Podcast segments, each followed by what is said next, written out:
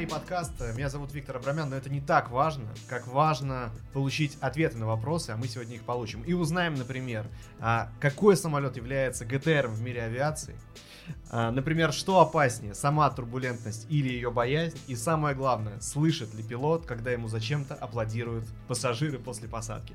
Все это потому, что у нас сегодня в гостях командир воздушного судна авиакомпании «Северный ветер» Дмитрий Коряковский. Дмитрий, привет. Добрый вечер. Я предлагаю говорить на «ты», потому что Да, нас конечно. слушают э, куча людей, которые также любят авиацию, как и мы. Э, в первую очередь это студенты и выпускники Московского авиационного института. И сразу же вопрос, э, Дмитрий.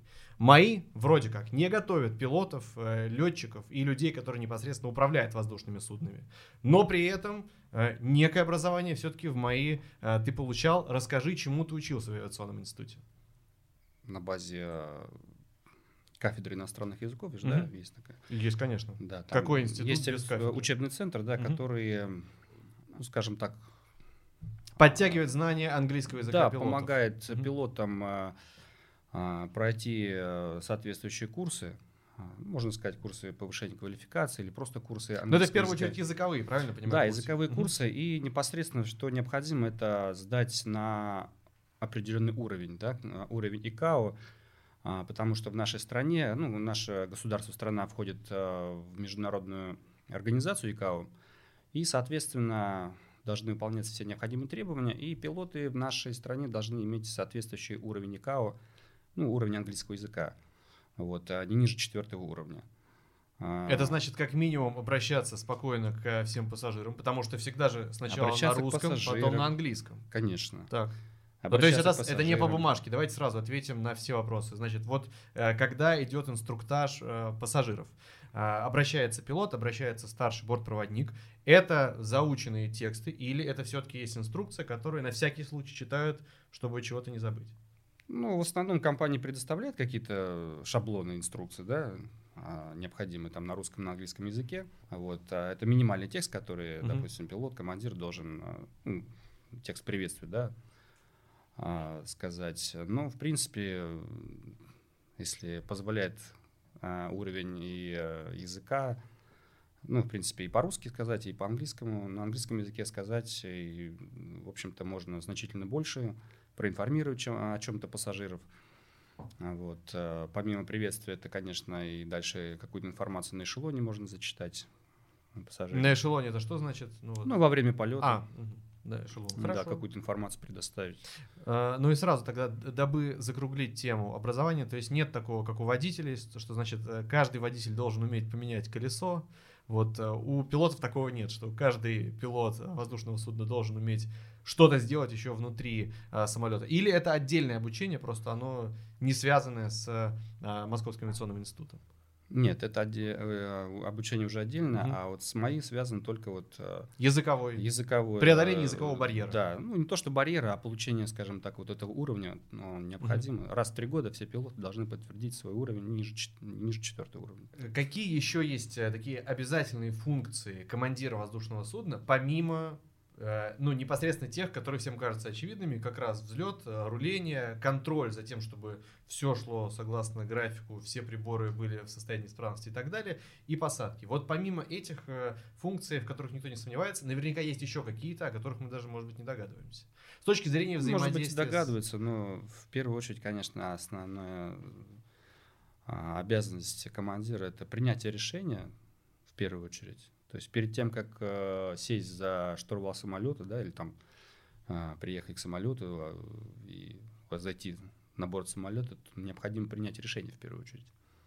То есть это можно сказать, что даже основная первостепенная задача командира. И в принципе перед вылетом принятие решения и принятие решений какие-то непосредственно же в полете, да, то есть и Да, если можно, вот на конкретном примере, вот э, как происходит в- внештатная ситуация.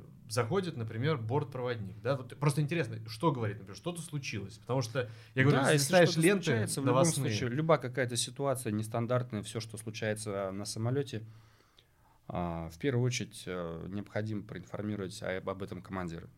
но, командира например, что? судна. Все что угодно, любой какой-то, может быть, э, кому-то в самолете стало плохо, Мгм. то есть там какие-то медицинские проблемы, да, Мгм. то есть кому-то плохо. а, где-то они почувствовали какой-то запах, там, допустим. Дым, алкоголь дым, чрезмерный, там. например. Ну, алкоголь чрезмерный, это уже... Это база. А, ну, нет, это не база. То есть такие ситуации могут перед вылетом быть, да, там, угу. вот, а в полете. Ну, в полете тоже всякое бывает. То есть кто-то там а, нарушает беспорядок, скажем вот. так, в самолете. Ну, это, Такие это, ситуации, к сожалению, это, самая это частая банальные история. ситуации, да. Они случаются, ну, может, не каждый, там, не, не, не так часто, но постоянно. Но раз в постоянно. год может случиться. Да и чаще. Так, ну вот заходит бортпроводник и говорит, Дмитрий, но там опять э, загульный. Э, ваша реакция, что делать? Ну, какая реакция? Ну, в любом случае, нам необходимо выполнить наш рейс, наш полет, да, то есть довести всех пассажиров до места назначения, до пункта назначения. То есть, конечно, мы в первую очередь а, должны об этом думать. Ну, а, да, в такой ситуации, когда там кто-то депоширит, ну, попытаться своими силами сначала человека, так сказать, словами уговорить, а, как-то ласково ему объяснить, что так делать не стоит. Потом какая, какая ответственность что... да, на, на него ляжет в данной ситуации, если он дальше продолжит. Вот. Но если не понимает, там, ну, по-разному развивается ситуация. Кто-то там, допустим, соглашается, да, успокаивается. Если Но нет, приходилось то... вам лично из-за вот таких людей, например, э, Ну, лично мне, допустим, самолет. сажать самолет мне не приходилось. Mm-hmm. А вот э, уже непосредственно перед вылетом возвращаться на стоянку и высаживать таких э, пассажиров, да, такой случай был. Это причем э, в моих глазах это, это выглядит как на машине подъезжаешь, открываешь дверь, выкидываешь человека, значит, и э, дальше. Но тут ну, сложнее, я понимаю.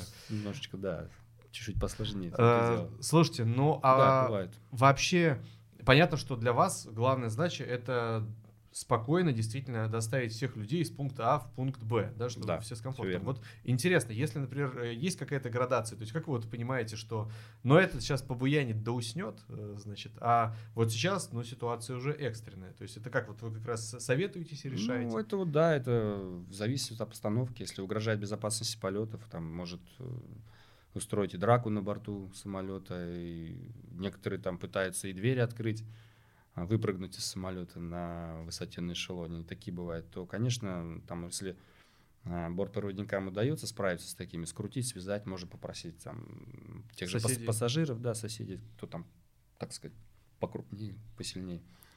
Вот. В основном все помогают, идут навстречу, и если получается его скрутить, и, в принципе, если он больше не представляет никакой угрозы, то лежачий с завязанными руками да, за да, спиной, да, то да. в целом. Но можно... бывают такие ситуации, что не получается и приходится садиться. Ну, то есть это прямо вали. экстренная ситуация. То есть всеми силами экипаж всегда пытается решить э, вопрос так, чтобы самолет продолжил. Ну конечно. Свой путь. Конечно. Ну у нас же коммерческая авиация, нам а, это дополнительные расходы для компании, естественно. Но это никому не нужно. Это неудобство для пассажиров, это а для нас тоже определенные сложности, проблемы создают, потому что там уже приходится рабочее время рассчитывать. Мы можем, допустим, ну, мы тратим на это время, посадка, опять подготовка, взлет.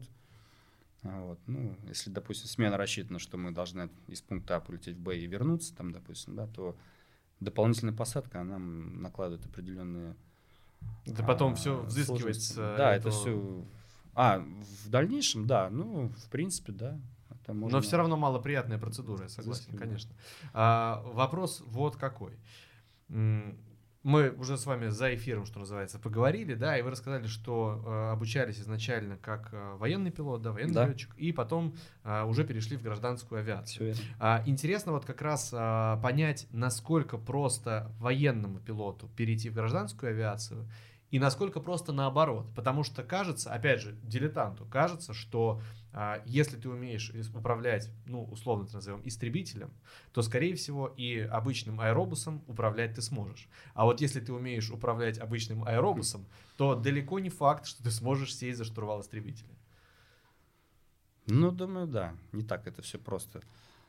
А, в принципе, летчик э, любой летчик, если он имеет э, специальное профильное образование, да, э, пилота, то, в общем-то, если его переучить, я думаю, на любом воздушном аппарате сможет э, летать, управлять им.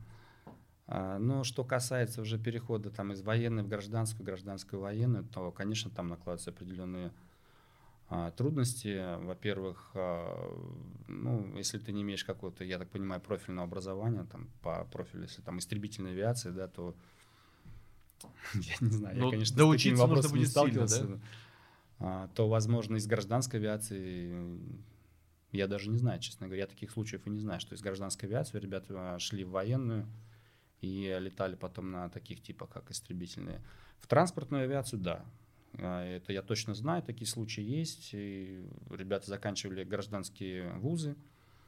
а, Вот. И некоторые ребята, я знаю, устраивались а, в армию, в воинские части, эксплуатировали военные Транспортный, военно-транспортный ну, самолет. транспортный Мгм. самолет, да. В основном транспортный, либо там, допустим, те же гражданские самолеты, но которые эксплуатируются там в авиационных частях. Мгм. Мы начали говорить о том, что, например, между кабиной аэробуса, Боинга и Суперджета разница, безусловно, есть, но она не такая разительная, то есть э, э, опытный пилот довольно быстро сможет э, разобраться, Да. что к чему. Конечно. В случае с э, военной техникой, военной авиацией и гражданской авиацией, здесь разница, скажем так, более э, существенная. Насколько более существенная? Ну, тоже все зависит от типа воздушного судна. То есть, если транспортная авиация, в принципе, все возможно. Я не думаю, что какие трудности будут, могут возникнуть. А если уже что касается истребительной авиации, да, в принципе, я тоже думаю, все, все, все реально. Я, это как э, такая параллель, да, что э, трактористы довольно Лёт- быстро... Летчик должен летать на все, да, что а летает. я говорю, трактористы довольно быстро осваивают танки, потому что Да, да. схожие, Всё в общем, очень похоже, управление. да, да, А, да. Технология работы, скажем так. Что касается кабины, опять же, пилота, э, ну, для людей, которые ни разу там не были, оказались впервые, кажется, что это просто какой-то э, космический корабль из фильма про будущее, где куча каких-то светящихся приборов, кнопок, Да. а, и абсолютно непонятно вообще, как запомнить э, вот все эти комбинации. А интересно следующее. Эти все комбинации, они нужны в случае внештатной ситуации, или же они нужны для регулярного управления, вот такого базового управления а, самолетом. Ну, в первую очередь для постоянного, так сказать. То есть для, нет для такого- нормальной эксплуатации самолета. То есть большинство э, э, тумблеров, э, кнопок и э, приборов используются регулярно, Да. И только несколько для ну, какие-то есть для, да, для того, чтобы исправлять какие-то нештатные ситуации. Мгм. А, значит, э, что касается нештатных ситуаций. Эта ситуация штатная, в общем-то. Но вопрос, что называется, от редакции и целевой аудитории. А, Зона турбулентности. Мгм. А, Случается, к сожалению или к счастью, во время почти каждого полета. Не бывает такого, что самолет не потряхивает где-нибудь через час Ну, полета. да. А, вот. И, естественно, э, у людей, что называется, пятки к горлу или кому в пятке, или, значит, вот это вот все происходит. Ну, то есть, реально страшно, все трясется, ты думаешь, что, что 9 тысяч, э, значит, метров над землей, там минус 70 градусов, еще самолет трясется, а почему обшивка, что здесь поднялось и так далее. А, Что опаснее, сама турбулентность или страх от э, этой турбулентности? Я думаю, больше, больше страх опасен, чем сама турбулентность. Ну, конечно, турбулентность тоже разная бывает. Что это на пальце? Когда чуть-чуть зона потряхивает, а это что? так... Ну, это зона турбулентности, это какие-то струйные течения, это какие-то воздушные массы, которые движутся. Это облачность, грозовая облачность.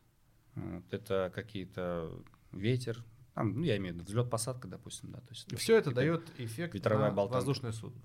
А, Да, все это, конечно, отражается. Вот людям, кото- вот, вот сюда вот, вот людям, которые, значит, э, паникуют каждый раз, когда начинает потряхивать, вы можете э, простыми словами объяснить, почему не нужно бояться турбулентности?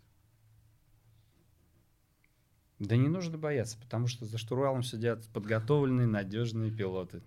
А, да, чтобы перейти от э, таких вопросов э, надземных к земным, э, но которые тоже связаны с э, пилотами и с авиацией, вот еще что хотелось бы узнать. А к каким, скажем так, ситуациям а, всегда готовы а, бортпроводники и, ну, в целом экипаж? А, как то, например, я слышал, что обязательно бортпроводники должны уметь э, принимать роды, потому что, ну, если это началось во время полета, не сажать же самолет, если он вылетел из Владивостока, а летит, например, Ну, в Москву. конечно, конечно. А, Разные Что еще, та- да, что еще такого до- должен уметь э, делать экипаж на борту для того, чтобы минимизировать риски вот такой экстренной посадки? Ну, на самом деле, бортпроводников их обучает э, практически а, ну, всем случаям, которые, скажем так, могут возникнуть э, на борту. э, в том числе оказание первой медицинской помощи и те же роды, они проходят дополнительную подготовку, все это они э, изучают, практикуют. То есть, в принципе, ребята, девчата в основном всегда все подготовлены а, кстати, и знают, как действовать в таких ситуациях. Закругляя тему дебаширов, вот э, курсы первой помощи проходят, а курсы, э, я не знаю, АРБ, армейского рукопашного боя, или чего, или какой-то борьбы. Ну, это уже такого так, нет. В индивидуальном порядке. Я понял. Хорошо. Нет, компания такого не обучает, но прописываются определенные инструкции, оборудование mm-hmm. какое-то может быть на, на борту, а, то есть а, какие там предметы усмирения там, да, то есть оборудование, то есть скрутить его. А, а, давайте так. Уложить. Крайний вопрос. У вас во время перелетов, когда вы были командиром, случалось, что э, становилось чуть больше граждан э, нашей страны? Нет, у меня пока не было. Но это пока, возможно. Пока не было, да. а, Слушайте, интересно, конечно, понять еще всю такую фактуру профессии, которая связана уже с э, землей. Uh-huh. Какой, вряд ли график у вас, как у простых смертных, 5-2, значит, с 10 до 19. Такого не случается. Такого не бывает. Вот, да. да, интересно понять, как вообще формируется график работы э, пилота, э, да, командира воздушного судна и, в принципе, экипажа. Ну, практически в каждой авиакомпании есть э, службы планирования, да, если касается э, планирования, вот, который составляет этот график. Uh-huh. Вот, то есть э, распределяются рейсы, Там Просто, смотрите, я, знаете, конкретизирую даже. Вот кажется, что ну, это во всех смыслах так и есть, что авиация это такое, ну, высокое очень ремесло. Mm. А, и если, например, ты работаешь в магазине, условно, да, то ты можешь а, позвонить и сказать, э, Дим, слушай, с женой взяли билеты в театр, можешь а, завтра за меня выйти, а я послезавтра за тебя. Вот насколько а, такие а, земные вещи при, применимы а, в области авиации? Не, ну мы же тоже все люди, мы же не какие-то там у, у всех свои какие-то проблемы, заботы тоже бывают. И учитывая то, что график у нас не нормированный, да, вот иногда сложно с, спланировать какие-то мероприятия, выходные те же, то даже если планируешь, все равно какие-то бывают ситуации, ну, ну, слетаешь за всякие меня разные, да. во Владик. Вот, то есть, ну, тут в основном получается, что мы не с пилотами в основном договариваемся, ага. а обращаешься в службу или к, ру- к руководству своему. Ну, практически всегда стараюсь уйти навстречу, потому что, ну, все Слушайте, ну здорово. Вся, всякие ситуации, проблемы возникают, бывает. Что касается, конечно, что касается налета, интересно, э, имея в виду часов, да, mm э, какие перелеты вот являются максимально допустимыми и э, через сколько часов после вот некого максимального э, перелета пилот и команда должны экипаж, экипаж должны отдохнуть, прежде чем отправиться, например, обратно или дальше? У нас в общем-то, все это в документах соответствующих все расписывается. Ну, примерно. Нормы налета, отдых. Допустим, если куда-то мы прилетаем в небазовый аэропорт, да, угу. то как минимум должно 10 часов пройти, когда мы можем уже опять сесть за штурвал. Это если длинный перелет, да, был, например, там часов 8-9? Ну, если ты свою смену отработал, угу. соответствующую смену, да, то есть определенно у тебя смена, допустим, а вот э, днем, допустим, ну, 12 часов, допустим, угу. рабочая смена. Если она у тебя закончилась, то только через 10 часов ты можешь, имеешь право а, начать другую смену, допустим. Угу. Ну, это вот по минимуму. Угу. А, важный вопрос. Вот э, прилетели вы в Хабаровск, например, угу. да? Положено 10 часов. Как правило, как их проводит экипаж? Ну, как правило, экипаж отдыхает. Но э, сон питание. Ну, то есть, э, интересно, учитывая, да, что такое большое количество городов вы, ну, фактически посещаете, да? Да. А есть ли, особенно, наверное, в первые годы после устройства на работу, mm-hmm. в экипаж, да, в авиакомпанию, есть ли такое вот то, что, слушайте, ну, у нас 10 часов, давайте пару часов погуляем по городу, посмотрим набережную, а потом уже ляжем спать. Или э, все жестко регламентировано, прилетели, все документы сдали в отель, заселились, отдохнули и обратно в аэропорт. Ну, в основном так и получается, что не то, что прям, ну, а, ну как бы а, регламентировано, да, но обычно после таких, особенно длительных перелетов, конечно, устаешь очень сильно. Конечно, хочется отдохнуть сначала. Ну, вот в основном практически все отдыхают. Да, можно, конечно, в общем-то, это не запрещено, куда-то там разместиться, там действительно сходить, погулять, что-то посмотреть, особенно если там, ну, интересное место какое-то новое для тебя. То есть, в принципе, это допускается, конечно. А, во времена, когда очень активно были международные э, пассажирские авиаперевозки, Да. по крайней мере, ходили легенды, но наверняка это просто завистливые люди так говорили, а, что была возможность, например, прилететь команде, ну, условно, если это морское направление, а, договориться так, чтобы остаться там на 2-3 дня, и со следующим рейсом уже там через 2-3 дня вернуться обратно в Россию. Вот это все слова завистливых людей или это реально так могло происходить? Ну а как происходить? Э, Там же, если у тебя распис- расписание составлено, что, допустим, прилетаешь сутки там или двое у тебя отдых, а потом тебе работать надо все равно лететь. Да, ну то есть могло быть такое, что на двое суток прилетели. Бывают разные эстафеты, по-разному планируют. Да бывает и 3, и 4 дня бывает. А, и бывает, что и больше. Вот. Какие-то рейсы на больших самолетах, дальнемагистральные самолеты, которые а, вот, летают в разные красивые заморские страны. Вот. Они, бывает, и неделю там могут экипажи оставаться. И вынуждены посещать побережье. Ну а что остается? Ну, не сидеть же в Ну отеле они не неделю. хотят, но надо, я понимаю. Конечно. конечно. А какой у вас был самый дальний перелет? Ну, порядка 7 часов. Ну, на данном типе самолета 7 Мгм. часов. Это куда? Это я летел из Якутска в Москву. Вот. И тут возникает следующий вопрос, э, который я причем хотел именно с Якутском связать. Почему в Якутск лететь 6-6,5 часов, а обратно 7 часов? Это же, в общем, постоянная такая история. А, Понятно, что, Да, ну, самое логичное объяснение, ну как, по ветру, против ветра, ну то есть... да, да, а, так и есть. Все так деле. просто. Так просто, да. А в течение года меняется вот э, эта история, что, например, условно весной в Якутск лететь а, бли- ну, быстрее, чем из Якутска. Ну, а, например, бывает, осенью бывает наоборот. момент, да, бывает, когда ветер так задувает, э, бывает момент, что иногда. Это редко, но бывает. В А- основном туда быстрее, обратно дольше. Вот еще что интересно. Иногда бывает, что в аэропорту вылета случается задержка, даже, например, там час. И Бывает. командир воздушного судна говорит, мы приносим извинения, да, от э, лица авиакомпании заставили неудобства, но мы постараемся нагнать за время полета а, ну, то время, которое мы потратили, Да, например, из-за вот э, там, какой-то сложности в аэропорту. Можно, да. Говорят и стараются так делать. А у меня возникает вопрос, а нельзя сразу нагнать, лететь, например, не 6 часов в Якутск, а 5? Ну, так много нагнать, конечно, сложно получится, но теоретически можно. Теоретически можно. Ну, просто есть определенное расписание, а, есть а, расчет определенный, да, то есть самолет должен лететь на какой-то определенной скорости, а, экономичной.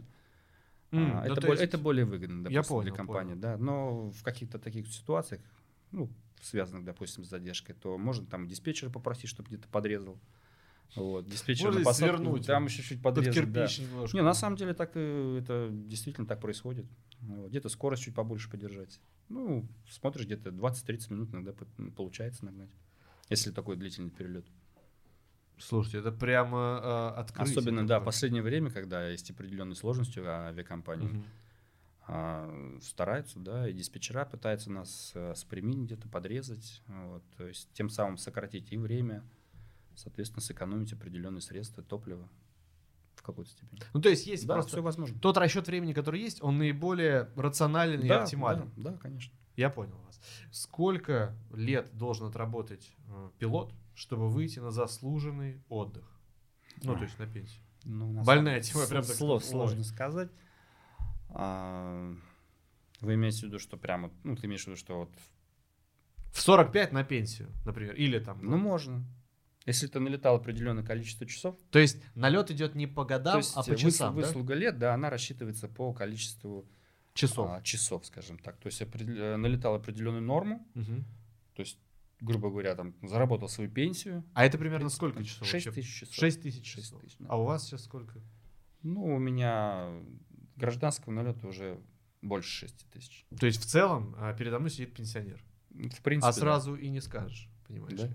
Спасибо. Хорошо выглядишь. А, Вопрос такой, Дмитрий. Опять же, есть ощущение, возможно, ложное, что цел- я вот ни разу не видел, э, как сказать, э, бедного пилота. Кажется, что э, вообще люди в авиации, ну просто они и должны, и в общем зарабатывают очень достойно. Вот э, идут ли люди, что называется, ради зарплаты в эту э, профессию? И э, если без э, ну вот, э, 6 с лишним тысяч часов налета. Вот интересно, вот при- приходит молодой пилот после специализированного учебного а, учреждения, Да. да. Какая, скорее всего, зарплата у него будет, если он придет на, ну, в авиакомпанию, в коммерческую, как вот командир воздушного судна? Ну, сразу приходит не командир, а второй пилот, там, Мгм. ну, изначально. А, ну, в принципе, зарплата достойная, в общем-то, сейчас, да. Ну, вот э, Зарплата порядок, это, например, там Ну, то 150 тысяч. Раз, разные, в разных компаниях, на самом деле, по-разному устанавливаются все эти цифры. Вот, где-то больше, где-то меньше. Ну, в принципе, честно говоря, мне сейчас сложно сказать, какая... На какие- старте какая, да? Да, потому что, ну, сейчас такие условия у нас слож- сложные такие, да. Ситуация такая очень а, сложная, поэтому сейчас не могу вам точно сказать, какие цифры. Ну, думаю, наверное, ну, 130-150 минимально, наверное, я думаю, должны получать второй пилот. Но это достойная все равно зарплата для человека. А во сколько лет э, выпускается э, пилот и уже вот может прийти в авиакомпанию? То есть вот он закончил школу, потом Ну, он сразу идет в летное, да? Ну, не обязательно. Я, насколько знаю, что вот у нас, э, и я когда переучился, были ребята, которые уже а, имели какое-то другое образование, работали где-то потом. Вот, ну, вот захотелось мне стать пилотом. Поступали в училище летное, учились, заканчивали, и уже там, допустим, 30 с чем-то лет, и вот они заканчивали летное училище и шли работать пилотом. Но э, в своем случае ты говорил, что сразу была такая э, мечта. Ну, в моем пилотом. случае, да, да, в моем случае, да. Ну, основная масса, конечно, ребят, да, они заканчивают после школы, поступают в училище летное, заканчивают, идут пилотами работать. В основном, основная масса такая, да. А есть ли, э, интересно, в окружении ребята, которые не как ты, вот, э, значит, поняли, что я хочу быть всегда вот в небе, а есть, э, которые, например, вообще какие-то, ну, супер противоположные специальности осваивали как первое образование, а потом неожиданно стали пилотами? Да, да. Например, вот, вот какие профессии были из тех, что кажется вообще несовместимы с э, небом, и потом вот стали... Ну, я вот знаю м, пилота одного человека, мы как раз переучились, он вообще работал учителем истории был парень. Что так сильно повлияло? Ну, вот захотел стать летчиком. Э, То есть, Ну, не- то есть не он зак- закончил какой-то ну, ну, университет, наверное, да, образование у него. Или ПЕТ, или университет, я точно так не знаю. Возможно, и то, и другое. Пед- Ну, университет. Возможно, да, да, возможно. Так. Вот, э, работал, а дальше, ну, вот захотел стать пилотом, пошел. И в каком возрасте? Под 30 уже, наверное? Да, где-то где по 30 лет. То есть тут главное, чтобы... Я И очень понимаю? успешно. Да? Да, полетал вторым пилотом, командиром, на одном типе перешел на другой. И нормально все очень даже. То есть главное, чтобы здоровье позволяло, да? в- Да, конечно. 30 Ну и здоровье, ну и так, какие-то должны быть навыки у тебя. Ну, я имею в виду, э, что бывает ситуация, когда ребята, допустим, ну, ну не получается летать. Такое тоже бывает. Единицы, но бывает. То есть, ну, в принципе, в первую очередь, конечно, здоровье. А есть ли какие-то, ну, проверки здоровья точно наверняка регулярные, без Ой, этого быть не Даже может. слишком. Да? Сколько раз в... Ну, комиссию мы каждый год проходим, и, ну, сейчас там условия поменялись. Ну, каждый год нас точно проверяют. Полностью. полностью. А что касается каких-то нормативов, они есть или нет? Ну, здоровья? значит, но пилот должен еще и э, подтянуться хотя бы 8 раз. Не, не, ну такого нет. Такого нет. То есть просто главное... гражданской авиации нет, военной есть. Ну, военный, конечно. Там. А, Если проводить параллель с космонавтами, о которых вспомнили, Мгм. да, а, как говорят, хотя многие космонавты говорят по-разному, но говорят, что там огромное количество а, традиций, что вообще космонавты люди супер суеверные. Хотя вот э, ну, с разными космонавтами общались, и кто-то говорит да, а кто-то говорит, ребят, ну что за моветон э, ходить в туалет под колесо, значит, автобуса, который везет тебя э, к космическому кораблю, да, к ракете носитель. Ну, что кто так уже никто не делает, это все осталось, значит, в, середине 20 века. Вот. А, насколько суеверные люди-пилоты, и много ли у вас вот таких каких-то традиций, а, может быть, каких-то пунктиков для себя, которые вы всегда стараетесь соблюдать перед а, полетом? Ну, на самом деле, да, прису- присутствуют такие, скажем так, или традиции, или а, как это назвать, суеверия, да. Так, что они, они есть, конечно. Ну, та же цифра 13, допустим, да, пятница 13. Цифра 13, как вы сказали, там вот под колесо не ходить, а ходить нужно за двигатели, там, допустим, да, то есть перед двигателем нельзя. А, а за есть двигателем. такое, Ну, да? такие, да, есть такие моменты. Не фотографироваться, допустим, перед э, полетом. То есть только по прилете уже. Да, уже после. Так. Такие есть вещи присутствуют, я, ну, как бы знаю о них. А что еще интересно? Значит, перед двигателем Ну, не ходить, значит, тоже фотографироваться уже когда приземлился. Ну, 13, ну, там, ну, в А принципе, как? Ну, 13 вот, число. вот, например, 5-13 рейс. Ну, это уже кто как относится к этому. Вот тут и начинается как раз, слушайте, Да, у меня э, билеты в театр пропадают. Да. Кто полетит? А, я понял, то есть традиции все-таки существуют, действительно? Ну, они, да, они есть, э, на слуху они существуют, но я, честно говоря, не знаю, так прям... Не встречал таких людей, которые прям, ну, не полечу я 13 числа, и все. Нет, все. А, что касается удивительных традиций, все больше она высмеивается, но на некоторых рейсах по-прежнему существуют аплодисменты после приземления. Значит, э, но люди хотя бы с одним среднеспециальным образованием говорят, слушайте, ну не может командир воздушного судна слышать аплодисменты. Может или не может? Ну, немного слышно, бывает. да. Слегка. Но это если, слышно. наверное, в, Если в Анталию. очень, если очень громко там все аплодируют, то Бывает в принципе, такое, да? бывает слышно. да. А, е- есть ли легкий скепсис от этого? Или ну, вот ре- интересная реакция командира воздушного судна. Вот вы приземлились, и люди аплодируют. Ну, кто как, на самом деле. Вот кон- конкретный пример. Конкретный Дмитрий. пример, ну, я, скажем так, не особо приветствую такое. Ну, кажется, странновато. Ну, на самом деле, да. Хорошо. Для меня лично, да, это как бы немножко странновато и особо, ну, не то чтобы, а, ну, не особо я любитель такого. Вот. А есть ребята, я знаю, у нас, вот, я летал в компании. Которые сами начинают свистеть. Они прям, да, они в восторге, они даже могут еще и что-то там в салон сказать или поблагодарить там или так далее. То есть есть такие, да. А, За последние годы вышло много фильмов, которые так или иначе связаны с авиацией. А, вот я приводил пример, что несколько лет назад там вышел фильм с Машковым и Козловским, значит, новая версия э, фильма «Экипаж». А, когда смотришь сам фильмы, связанные с авиацией, а, прикидываешь ли, ну, ребят, ну это вы, конечно, фантазировали уже, ну как такое Ну может да, быть? да, есть, конечно, такие моменты. А, часто, Конечно. часто нереальные какие-то ситуации показывают. Ну, бывает. Не сказать, что часто, но бывает ситуация, да. Какие-то особенно современные фильмы, на самом деле, бывают моменты, которые, ну, да, перегибают. там, Ну, смотришь и слишком, думаешь- Слишком придумали, слишком уже так сказочно все это. Ребят, ну за 200 метров самолет не взлетит, да, вот такого формата. Да, да, Да, да. там, ну, когда в, э, в открытом воздухе до заправку прям делают, это все Ну, фантастика. Тут уже фантастика, да. Ну, в целом, конечно, в основном все это дело ну, реально такое может быть, да. Но бывает, конечно. На то он и фильм, чтобы немножечко там приукрасить. Ну, а со скепсисом Фэнтези или добавить. с такой, знаешь, с доброй улыбкой такой, ну, ребят, зато кино хорошее. Да. Так, Конечно, с улыбкой. прощаешь. Честно говоря, сейчас вот вспомнил, вот недавно был фильм «Небо» называется, да, вот как раз-таки про военных летчиков, э, про военную авиацию. Вот. Хороший фильм, на самом деле, вот. Я думаю, уже, наверное, все посмотрели. Но кто нет, Кто нет, да, рекомендую, конечно. Фильм действительно хороший. В заключении, как я уже говорил, э, большинство людей, которые смотрят нас, они имеют отношение к авиации, они учатся Мгм. в Московском авиационном да. институте. А, ну, пару слов ребятам сказать. А, либо чтобы переходили в летчики, либо чтобы продолжали строить самолеты, либо чтобы э, у них не было аэрофобии. Пару слов э, ребятам Да, сказать. аэрофобии в любом случае, я считаю, что не должно быть. А, Бояться ничего не стоит. Самолеты наши надежные.